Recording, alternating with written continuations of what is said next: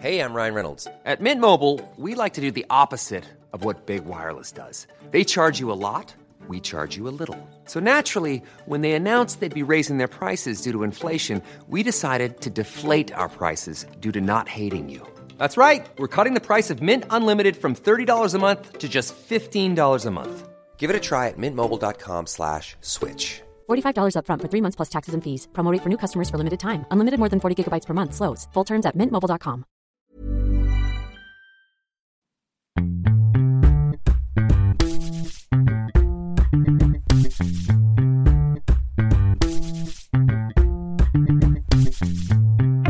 Salut, c'est Thomas Rozek. Il y a quelques semaines, ici même, on a parlé d'éducation. On s'est interrogé sur ce que traverse depuis un bon moment déjà le corps professoral, sur la difficulté pour les enseignants à se faire entendre, à regagner leur juste place dans la société, peu aidés, il est vrai, par un ministère qui préfère carrément leur suggérer de la fermer et de cesser, entre autres, de verbaliser leurs désaccords sur les réseaux sociaux.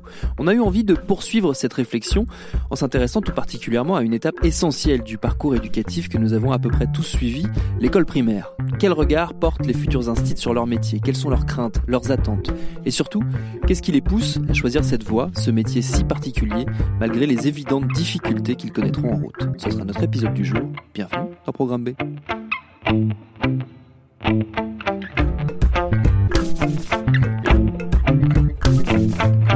Pour creuser ces questionnements, je suis allé faire un tour en banlieue parisienne, à Antony, dans les Hauts-de-Seine, où se trouve une antenne de l'université de Cergy-Pontoise et où étudient notamment les futurs instits de l'ESPE, l'école supérieure du professorat de l'éducation de l'Académie de Versailles. Ils alternent entre leurs cours et leurs propres élèves puisqu'ils viennent de faire leurs premiers pas dans les salles de classe en tant qu'instituteurs stagiaires. On s'est assis autour d'une table avec cinq d'entre eux. Ils s'appellent Gabriel, Valentine, Jean-Baptiste, Anne-Laure et Isabelle. Ils ont des parcours très différents. Certains sortent tout juste des études, d'autres sont plus âgés et entament une seconde vie professionnelle. Et je leur ai demandé pour commencer à tous, qu'est-ce qui les avait poussés dans cette voie? C'est Gabriel qui répond en premier. Moi, ce qui m'a ce qui m'a poussé vers euh, vers ce type de métier-là, c'est euh, en même temps euh, l'aspect théorique donc dont on a besoin pour être professeur des écoles, donc dans tout ce qui est la préparation mmh. des cours, la formation en, continu, même une fois qu'on est qu'on est plus en année de master 2, donc l'année prochaine normalement. Et puis aussi le fait de pas forcément avoir envie de rester derrière un bureau toute une journée et, et de faire que ça, d'avoir envie un peu de bouger et aussi d'être un peu en représentation. Donc euh, voilà, pour moi, c'est un métier qui allie bien euh, ces, deux aspects-là. Je me rends compte euh, avec la question que ce qui m'a poussé à faire ce métier et ce qui me pousse à y rester, c'est pas les mêmes choses. Donc, ce qui m'a poussé à y rentrer, c'est le fait que j'ai toujours aimé le milieu de l'école, que je me suis toujours sentie bien à l'école. Euh, quand je, je, faisais des sorties avec mes enfants, sorties scolaires, j'étais bien. Dès que je rentre dans une école, je me sens bien. Et puis, euh, c'est un métier que j'ai envisagé euh, donc euh, au sortir de la fac. Je m'étais inscrite au CNED pour euh, le passer en enseignement à distance. Quand j'ai reçu la tonne de, de, de papier, ça m'a effrayé, j'ai laissé tomber. Mais j'avais toujours donc cette idée dans la tête. Et euh, mais euh, tant que j'ai pas eu mes enfants, j'avais une petite euh, comment dire quelque chose qui me retenait parce que je me sentais pas suffisamment à l'aise avec le public enfant. Et puis ben après quand j'ai eu mes trois enfants, je me suis dit que j'étais prête pour le faire. Et finalement se dire que on aime le contact des enfants, on aime l'école, ça suffit pas. Et maintenant, ce qui me fait rester dans ce métier, ce qui m'a fait revenir, c'est tout le côté créatif, hein, tout le côté chaque journée est différente d'une autre.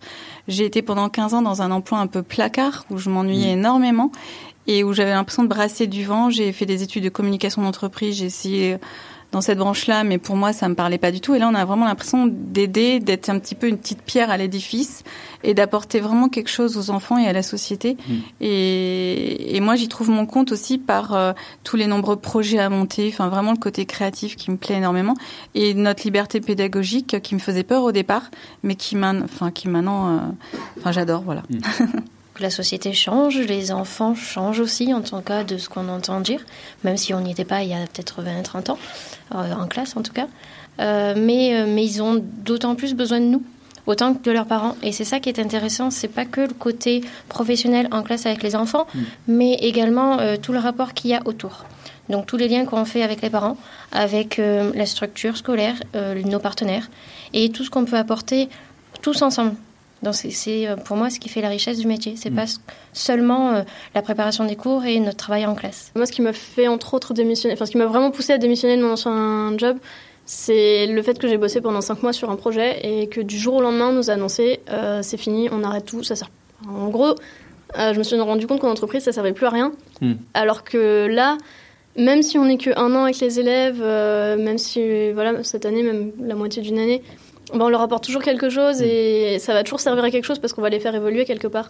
Donc c'est aussi cette manière de se dire bah oui on sert à quelque chose, on, va les aider, même des élèves qui bah, parfois qui sont en grande difficulté, euh, mm. le fait de pouvoir se dire euh, ils ont évolué même un tout petit peu sur un point, bah, se dire oui on, les a aidés à aller quelque part donc c'est satisfaisant et c'est voilà ce qui aide aussi à vouloir rester dans le métier je pense tous ces petits succès. On dit que les enfants ils changent beaucoup, que la société elle change beaucoup, mais en même temps euh, enfin moi j'ai pas l'impression que ce soit euh, si radical que ça et puis euh, ça me fait pas le même effet ça me fait pas peur euh, au contraire je pense que les, jeunes aujourd'hui sont en demande comme tous les autres et si nous on peut apporter notre pierre à, l'édifice enfin moi c'est clairement pour apporter ma pierre à l'édifice pour pouvoir transmettre pas mal de choses et le seul problème que je vois aujourd'hui c'est que c'est une carrière qui est longue. On parle beaucoup de démissionner, pas démissionner. Moi, j'arrive dans ce métier, j'ai 40 ans passés. Euh, J'espère pouvoir donner euh, au moins 10 ans vraiment pleine balle. Et puis, euh, on verra ce que ça, ce que ça peut donner derrière. Moi, je pense que je suis vraiment très, très motivé. Et euh, je voudrais pas être comme certains professeurs que, par contre, j'ai pu rencontrer, qui, euh, qui se demandent encore pourquoi ils sont là au bout de 15 ans. Et je pense qu'on devrait pouvoir changer un petit peu plus facilement et permettre des, des ponts, voilà, entre différents métiers différentes formations. Et c'est pour ça que j'espère pouvoir apporter un maximum de choses euh, ne serait-ce que je, moi je me fixe déjà 10 ans et puis on verra bien dans, dans 10 ans. On, parlait beaucoup de, de changements là. Il y a au moins une chose qui a changé, ce qui est, certain ces dernières années, enfin depuis au moins une quinzaine d'années, c'est la position de, de l'enseignant, du professeur en général dans la société et le regard qu'elle porte sur lui. C'est un métier qui est beaucoup fantasmé, parfois critiqué, qui, qui on va dire, euh, bénéficie d'une image qui est un peu abîmée maintenant. Euh, est-ce que vous, vous le ressentez? Est-ce que vous en étiez conscient? Est-ce que vous vous appréhendez des choses par rapport à ça? Comment vous le vivez tout simplement, cette, cette image de l'enseignant, cette, sa position dans la société? C'est vrai qu'on on entend beaucoup ce, ce discours-là à l'heure actuelle. C'est un discours vraiment, enfin, vraiment ambiant. Euh, moi, à l'inverse, je le, bah, je le ressens pas vraiment. On vient de rencontrer les parents, on a, voilà, on leur a donné les livrets euh, qui sont extrêmement euh, reconnaissants. Euh, on a des enfants qui nous regardent vraiment avec des yeux euh, comme si on était des, des super héros ou je ne sais quoi et donc euh, à partir de ce moment-là, moi j'ai pas l'impression d'être euh, d'être dévalorisé. Euh, des personnes qui vont avoir des discours un petit peu déviants ou des discours un petit peu durs, on va en rencontrer quelles que soient les branches de métier, quelles que soient les voilà. Donc non, moi j'ai pas j'ai pas l'impression d'être d'être dévalorisé. Par contre, effectivement, si on compare avec la place de l'enseignant, non pas il y a 15 ans, mais plutôt 50 ans en arrière, là effectivement, on n'est plus du tout sur le même schéma. Mais euh, je pense que je pense que non non c'est toujours euh, valorisant et valorisé euh, voilà sauf au niveau financier mais ça c'est autre chose voilà. J'ai l'impression qu'au niveau global des gens il y a quand même une prise de conscience qui se fait depuis peut-être je sais pas un ou deux ans enfin assez récente. Comme on voit, je vais prendre les réseaux sociaux comme meilleur exemple, dès qu'on parle des, des profs, notamment des profs des écoles, il y en aura toujours un qui vont critiquer, toujours en vacances et tout, mais je vois qu'il y en a de plus en plus qui prennent quand même notre défense. Après, chez les parents, c'est pareil. En fait, il y a vraiment, j'ai l'impression, deux groupes. Il y a ceux qui vont défendre, ceux qui comprennent, même s'ils ne le vivent pas, que c'est un métier difficile, que ça mm. nécessite euh, beaucoup de préparation, que voilà, nos vacances, ben, on les passe pas à se dorer la pilule sur la plage, mais souvent à bosser. À l'inverse, il y a quand même aussi toujours le groupe qui vit, euh, bah, toutes les profs toujours en vacances, les fonctionnaires. Euh, bon. Mais il y a quelque chose, je trouve, qui se débloque un petit peu. Hein. Je dis pas que c'est parfait, mais ça commence. Dans le rapport au savoir, euh, la position de professeur des écoles a, a beaucoup changé euh, depuis 20 ans, puisqu'avant c'était vraiment le professeur, celui qui détenait euh, le savoir et qui le délivrait. Donc ça donnait lieu à des, des cours très transmissifs. Aujourd'hui, avec les nouvelles technologies, Internet, le savoir est beaucoup plus accessible. Je pense que la fonction du professeur des écoles devient plus d'aider donc les, les, élèves à apprivoiser les savoirs plutôt que simplement à le délivrer et à mm. faire un, et à, le transmettre euh, purement et simplement. Donc il y a un espèce de décalage que j'observe et donc c'est vrai que ça change un petit peu, euh, ça change un petit peu euh, la, manière dont on peut être perçu le professeur des écoles. Il est plus indispensable forcément, mais il a quand même un rôle très important à jouer pour que l'acquisition des savoirs se fasse correctement et que parce que sur internet on trouve de tout de tout et pas du meilleur toujours. Mm. Il y a beaucoup de confiance euh, de la part des parents, quelques exceptions près, mais vraiment très très rares. Et moi j'étais surprise, moi j'ai été présentée dans mon école comme étant stagiaire. Alors c'est vrai que j'ai pas 20 ans, euh, il y a peut-être moins de doutes euh, vis-à-vis d'une personne un peu plus âgée, je sais pas. Mais en tout cas ils m'ont vraiment fait confiance tout de suite et j'ai fait la remise des livrets toute seule et ça s'est très bien passé. Et ils sont même limite en, en demande de conseils, etc. Et j'ai trouvé ça ben, assez vraiment vraiment bien de la part des parents. Et le contact est facile. Donc, mm. euh, je pense, comme euh, disait Valentine, qu'il y a quand même, euh, à force de dire les vacances, les vacances, les vacances, moi, je me trouve face à des gens quand même qui qui me disent mais moi, je pourrais pas faire ce que vous faites. C'est un métier que je pourrais pas faire. Il y en a qui ont quand même conscience de la difficulté du métier. Oui, depuis quelques années, on est quand même en train de renverser un petit peu la tendance. Voilà peut-être aussi nous, à force de dire euh, c'est pas vrai. ça finit par marcher. Ça finit par marcher, on finit par être entendu, voilà. Je pense qu'il n'y a pas de secret. Euh, les parents, lorsqu'ils voient notre investissement, parce que ça se voit de suite, on travaille énormément à côté de l'école. Alors, j'ai pas essayé de compter le nombre d'heures qu'on bossait à la maison, hein, mais euh, moi, j'y vais le week-end, j'y vais le mercredi, j'y suis constamment. Et c'est vrai que les parents le voient et le notent, et, et pour la plupart, ils nous le disent. Donc, c'est quand même une reconnaissance qui est appréciable, hein, parce que mm. c'est un investissement dans, au quotidien. Donc c'est vrai qu'ils le notent et, euh, et, ils sont présents.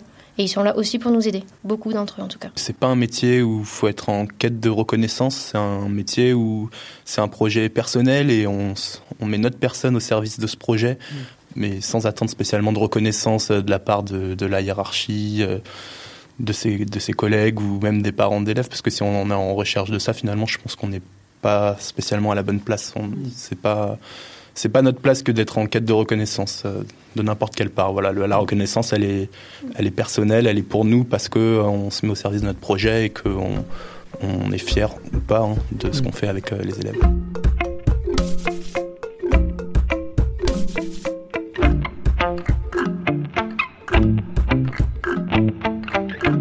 Continuer, il me semblait pertinent d'entendre également l'avis de celles et ceux qui forment ces futurs profs. C'est le cas de Philippe Bongrand. Ce sont ces étudiants que vous venez d'entendre.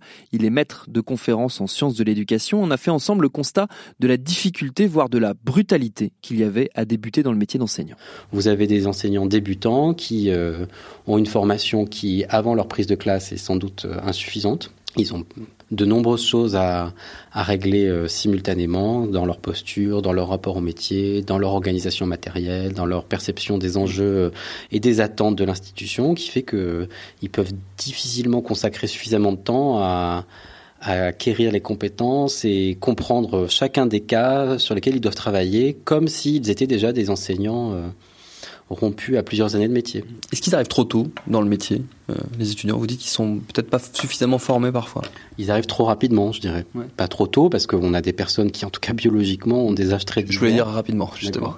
Et ce qui est vrai, c'est que le, on progresse, c'est-à-dire que l'idée de faire entrer ce qu'on appelle par alternance les enseignants, c'est-à-dire de leur faire... Euh, acquérir des expériences de stage, de prise de, de responsabilité euh, progressive, on a un mot d'ordre dans la formation qui est la formation par alternance, c'est-à-dire un va-et-vient entre des expériences pratiques en classe et des apprentissages à l'université. Le va-et-vient s'instaure, mais il arrive très rapidement euh, déséquilibré, c'est-à-dire qu'on donne beaucoup trop d'heures aux enseignants qui, quand on les voit ici, nous paraissent euh, pas tout à fait en mesure de prendre une telle charge d'enseignement tout de suite en responsabilité. Donc voilà, si on pouvait étendre, on, donne souvent l'exemple de la formation en médecine, on trouve que si on pouvait euh, euh, peut-être pas aller jusqu'aux nombreuses années des études de médecine, mais s'en inspirer pour avoir une prise en charge, une prise de responsabilité plus progressive et toujours dans l'alternance entre la classe en responsabilité et l'université, ben, on aurait des formations moins violentes pour les enseignants qui se vivent non sans bons arguments, comme jeter en classe euh, dans le, dans le bain euh, trop vite et trop rapidement et de manière du coup très euh, anxiogène. Pas mal de, de hauts élèves, notamment dans ceux avec lesquels j'ai discuté, qui sont dans une deuxième carrière, qui sont dans une, un virage dans leur, dans leur vie qui les amène vers l'enseignement. parfois parce qu'ils ont hésité longtemps avant d'enseigner, parfois parce qu'ils ont pas forcément trouvé satisfaction dans le, dans le secteur privé. Enfin voilà, il y a des tonnes de raisons différentes et là encore c'est du cas par cas. Mais est-ce que de plus en plus on assiste à une entrée dans l'enseignement qui se fait plus tard, justement, après avoir acquis une certaine, une certaine expérience Je ne connais pas les statistiques sur le sujet, mais à vue de nez ici, en revanche, on a de nombreux personnes comme ça dans ces situations-là en reconversion et ça nous fait d'ailleurs beaucoup de bien parce que c'est souvent des profils et des compétences différentes et qui, dans la dynamique de la formation euh, à l'université, euh, sont très enrichissantes. Mais ça va pas sans contrepartie, c'est-à-dire que les le devenir enseignant est souvent va souvent de pair avec euh, un travail biographique sur soi, sur la perception qu'on a de l'enfance, des élèves, de soi-même, de l'école aussi. Et comme on a souvent tous eu une expérience comme élève, on a tous un travail à faire sur nous-mêmes pour comprendre qu'on n'est plus élève et qu'il va falloir se positionner différemment. Et les personnes qui sont en reconversion, en général, se donnent moins de temps, ou souvent se donnent moins de temps pour euh, être à l'aise dans leur nouvelle fonction, parce qu'elles sont impatientes euh, de, pouvoir se reprojeter à nouveau, et du coup euh, vont parfois avoir plus de mal à rentrer dans le l'espèce de changement de biographique, je sais pas exactement comment le dire, changement de posture, parce qu'elles vont vouloir aller plus vite, parce qu'elles se sentent en plus plus adultes, euh, plus capables de prendre le poste. Or, ça prend du temps, parce que c'est des changements vraiment de perception euh, assez profondément ancrés.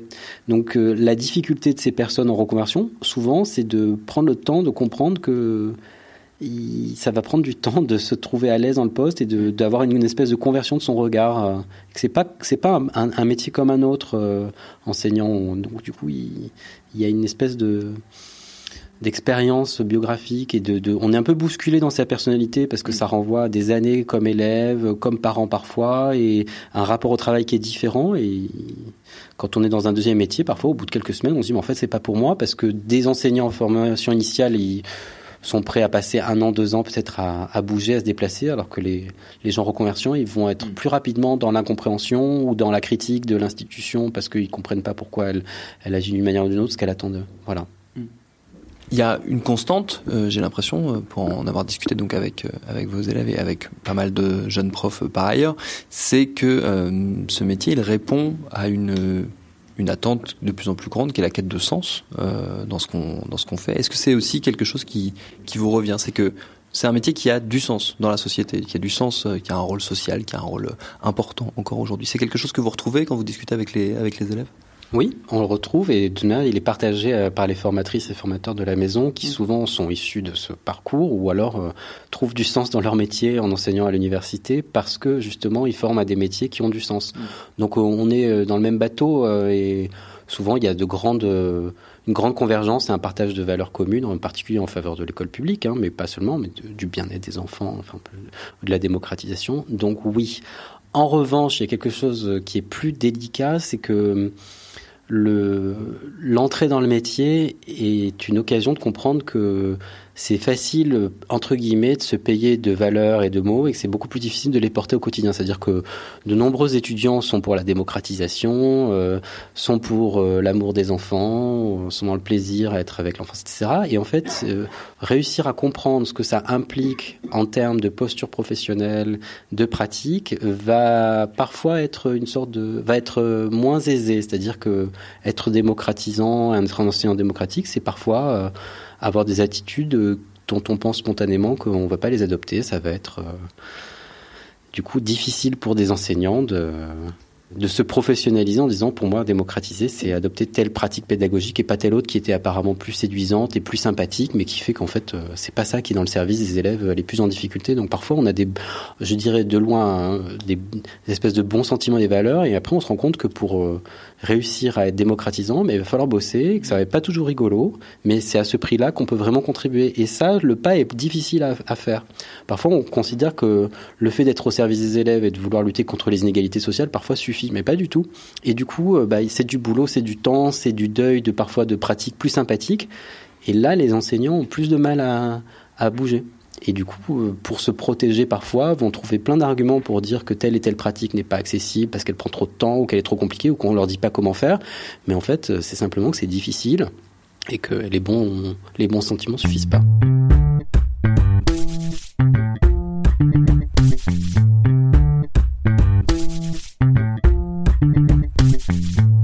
Et on continuera de s'intéresser aux coulisses et aux perspectives du monde de l'éducation. Je vous avais dit la dernière fois qu'on se pencherait notamment sur le cas de l'université.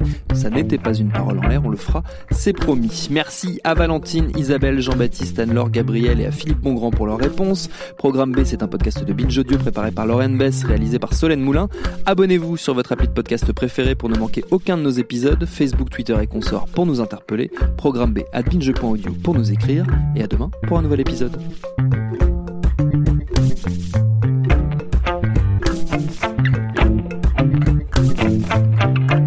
Binge.